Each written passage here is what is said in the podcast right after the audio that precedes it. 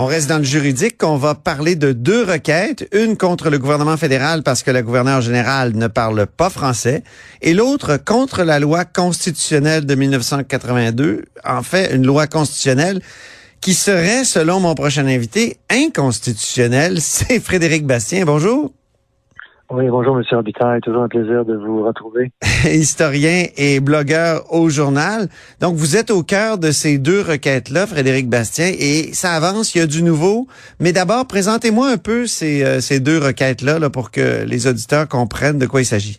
Oui, alors, dans le cas de la gouverneure générale, nous allégons que sa nomination viole la Constitution, les droits linguistiques de la charte de, de M. Trudeau, puisqu'elle ne parle pas français. Alors, donc ça, c'est le premier, la première cause que nous avons devant les tribunaux à l'heure actuelle. Et la deuxième, vous l'avez dit, nous allégons que la loi constitutionnelle de 1982 euh, est inconstitutionnelle et nous demandons donc euh, d'avoir un jugement qui va la déclarer justement inconstitutionnelle. Donc, ce sont ce sont les deux causes que nous portons devant les tribunaux, moi et l'organisme que que j'ai fondé qui s'appelle Justice Justice pour le Québec. Et il y a, là, il y a eu des, euh, des auditions, je crois. ça a commencé à bouger là, depuis le dépôt de la, des requêtes. Voilà, alors il s'est passé deux choses euh, dans les trois dernières semaines. Nous avons été entendus sur deux, dans, dans cette cause, sur deux points, sans aller sur le fond. Alors la première chose que je dois dire, c'est que nous ne sommes pas encore sur le fond de discuter euh, est-ce que oui ou non la nomination de Mme Mary Simon viole la Constitution, est-ce que oui ou non la loi de 82, la loi du rapatriement viole ou pas la Constitution, parce que les fédéraux, évidemment, n'aiment pas nos requêtes. Et donc, dans le cas du rapatriement de la Constitution, ils ont, ils ont déposé une requête en rejet. Donc, euh, ça veut dire qu'ils disent que la Cour ne doit même pas, la Cour, euh, la Cour supérieure du Québec, c'est la Cour devant laquelle nous nous sommes tournés, ne devrait même pas entendre la cause et dire, ils disent que c'est de l'abus de, des ressources de la justice. Et la Cour devrait tout simplement dire que tout ça n'a pas à être entendu mmh. par les tribunaux. Et dans le cas de la gouverneure générale, euh, les fédéraux disent que nous ne devons pas aller en cour supérieure, nous devrions nous tourner au lieu de... Nous devrions plutôt nous tourner vers la cour fédérale. Hmm. Ils nous disent c'est en cour fédérale que ça doit être entendu et ils ont donc déposé une requête pour faire avorter notre démarche devant la cour supérieure et faire en sorte de nous faire recommencer à zéro depuis le début en cour fédérale. Votre requête sur la loi constitutionnelle de 1982, est-ce que ça n'a pas déjà été jugé, ça, dans les années 80, avec les deux renvois sur le rapatriement? Non, nous nous allégons que nous amenons des nouveaux faits et c'est des aspects différents aussi que nous voulons que nous faire valoir. Et notre avocat également fait valoir que euh, euh, également fait valoir que on peut on peut contester une loi une loi constitutionnelle très, très longtemps après les faits. D'ailleurs, il y a donné un exemple, la loi constitutionnelle du Manitoba de 1871, euh, et euh, qui a été violée. Et donc, euh, qui est la, la, reconnaissance de cette violation s'est faite seulement dans les, années 1970-1980. Ah oui. Alors, presque un siècle plus tard. Mais, mais là, on n'en est même pas là, M. Robitaille, parce que là, les fédéraux, dans le code 1982, disent que la Cour ne doit même pas entendre ça et donc, ils ont toutes sortes d'arguments à faire valoir pour dire que ça doit être rejeté, mais ils ont effectivement utilisé l'argument que vous, venez d'expliquer brièvement à, travers votre via votre question, à savoir que ça a déjà été jugé. Bien, nous nous disons non, euh, c'est des, des aspects nouveaux, il y a des faits nouveaux que nous alléguons, et il y a également aussi le fait que les, les, décisions judiciaires auxquelles vous faites référence, ce sont des opinions de la, de la Cour, ce ne sont pas des décisions, ce sont des renvois. Ah oui, c'est vrai. Renvoi, un, renvoi, ça n'a pas la même portée qu'une décision euh, euh, judiciaire comme telle. Un renvoi, c'est la Cour qui dit son opinion sur un sujet, mais ce n'est pas justiciable. Alors, euh, et dans le cas qui nous occupe, c'est effectivement, ce sont des renvois qui ont été rendus par la Cour suprême, mais ce ne sont pas des décisions euh, juridiques au sens euh, hmm. traditionnel du mot, si on peut dire, et qui sont effectivement par la suite euh, qui deviennent loi, quoi. Quels sont les faits nouveaux? Rappelez-nous là. Euh, dans le cas de pour, pour, invalider la loi constitutionnelle de 1982? Ben, ce sont essentiellement, ben, il y, a plusieurs, il y a un certain nombre de choses. Mais je me souviens, vous aviez toute une liste là. Hein? Oui, absolument. On avait toute une liste. Et en, gros, enfin, en gros, il y, a, plusieurs éléments, mais un des éléments, c'est euh, l'allégation que la Cour n'était pas indépendante, qu'elle a manqué d'impartialité, et tout ça se fonde sur les, documents que j'ai mis à jour dans mon livre La bataille de Londres. Hmm. Alors ça, ça fait partie des choses que nous allégons nouvelles. Et, et ça, ça n'a pas été soumis aux tribunaux dans le passé au moment des renvois. Et de toute façon, euh, comme nous le disons également, euh, les renvois ne sont pas des décisions judiciaires à proprement parler. Donc, euh, donc ça, ça fait un, des éléments que nous alléguons qui sont nouveaux.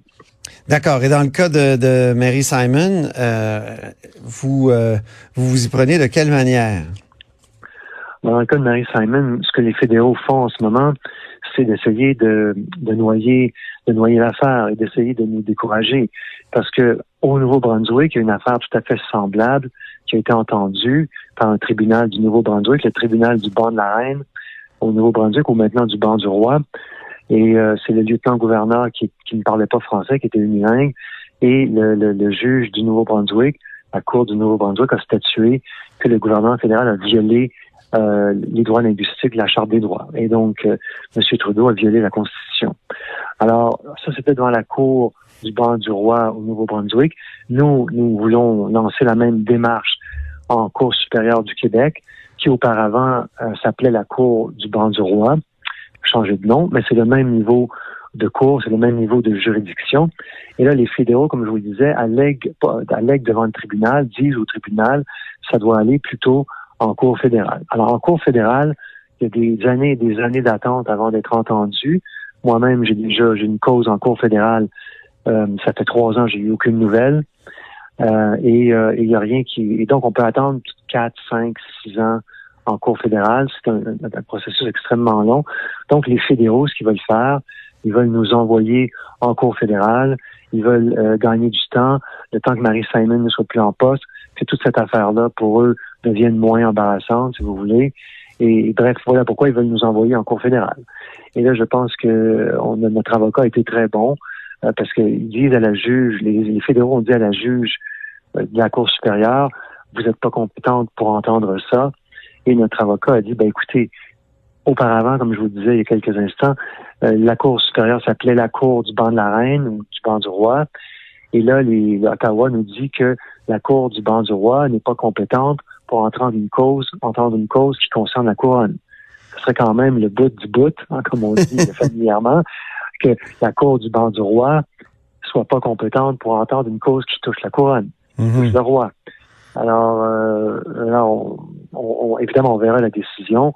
Mais moi, je pense que c'est une tactique dilatoire des fédéraux qui étaient vraiment, qui sont visiblement embêtés avec notre requête, puisqu'ils avaient quatre avocats qui étaient là, n'est-ce pas, pour nous faire face.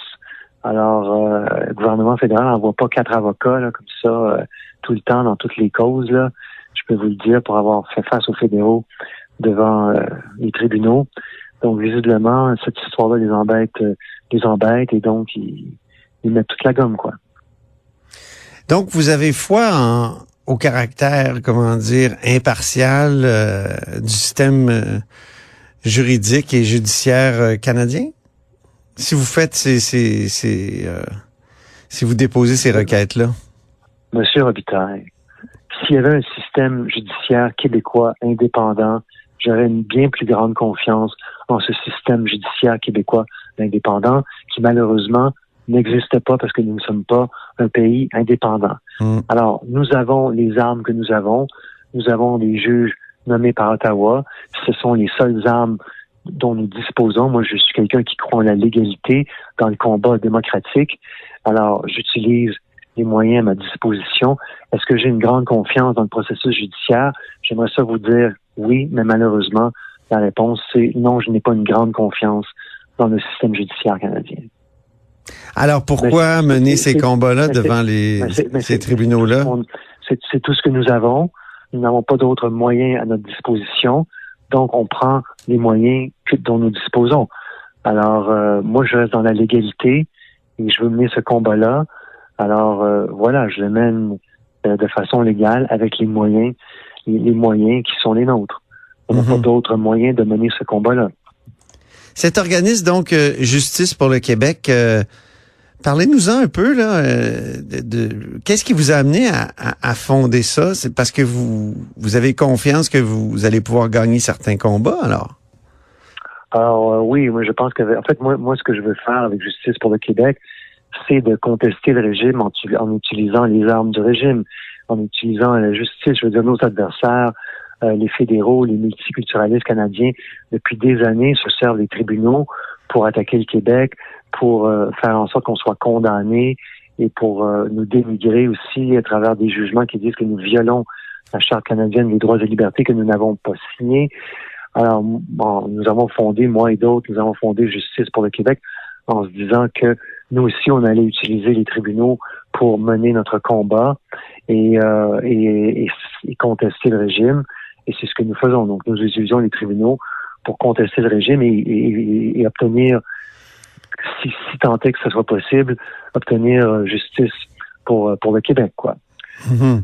Et, vous avez une autre quête, je pense, euh, contre Toronto, la ville, qui conteste la loi 21.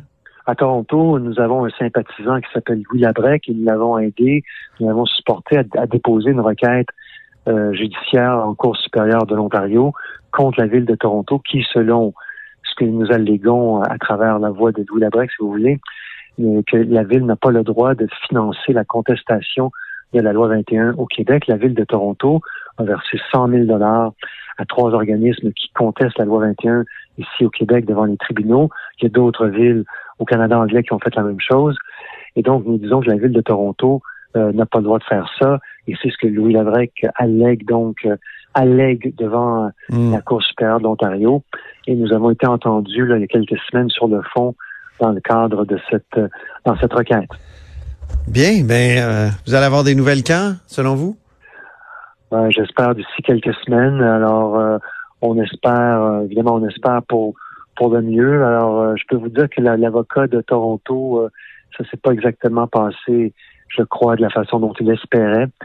Donc, euh, le juge avait des questions quand même assez...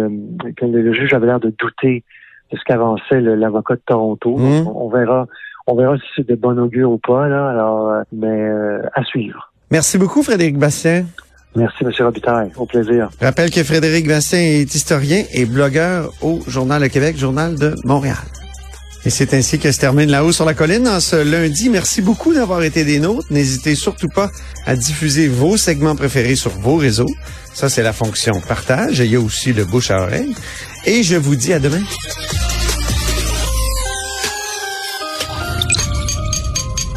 Cube Radio.